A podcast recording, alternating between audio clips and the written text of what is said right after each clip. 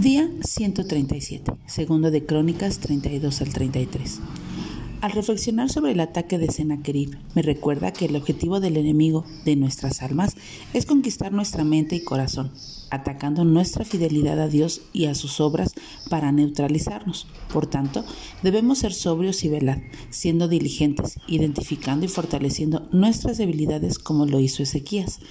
Debemos eliminar aquellas cosas, ya sean relaciones, entretenimientos, de nuestras vidas que pueden servir de aliado al enemigo por las que podemos ser atraídos hacia el pecado.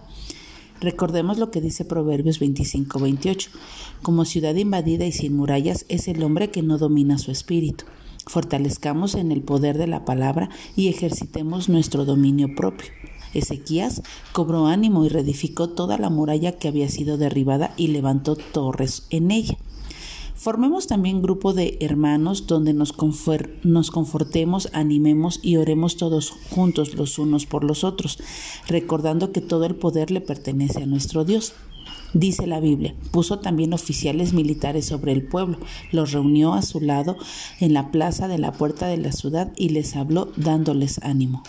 Nuestro enemigo siempre va a cuestionar la palabra del Señor y nuestra confianza en ella, por lo que debemos estar alertas y usar el escudo de la fe para apagar esos dardos. Segundo de Crónicas 32:10 dice, ¿en qué están ustedes confiando para que permanezcan bajo sitio en Jerusalén?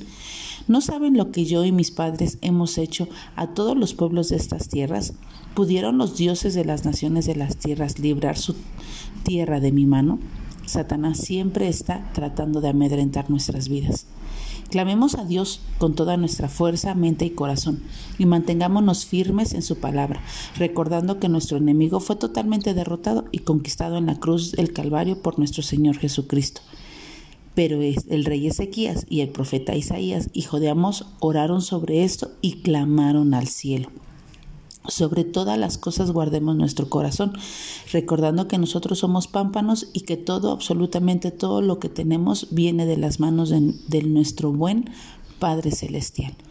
Dios nos pone a prueba, pero no para saber lo que hay en nuestros corazones, porque Él sabe todo, sino que nosotros necesitamos y conocernos a nosotros mismos, llevarnos al arrepentimiento, rendición y a la dependencia de Cristo al reflexionar sobre el reinado de Manasés, me recuerda mucho que aunque las madres o padres parten a la presencia de Dios, realmente no tienen por qué preocuparse ya de las vidas de sus hijos, seguirán siempre en las manos de Dios, como siempre han estado, por lo que Él mismo les seguirá cuidando y guiando, ya que Dios es dueño y salvador de las almas de nuestros hijos. Que tengas un buen día y que Dios te bendiga.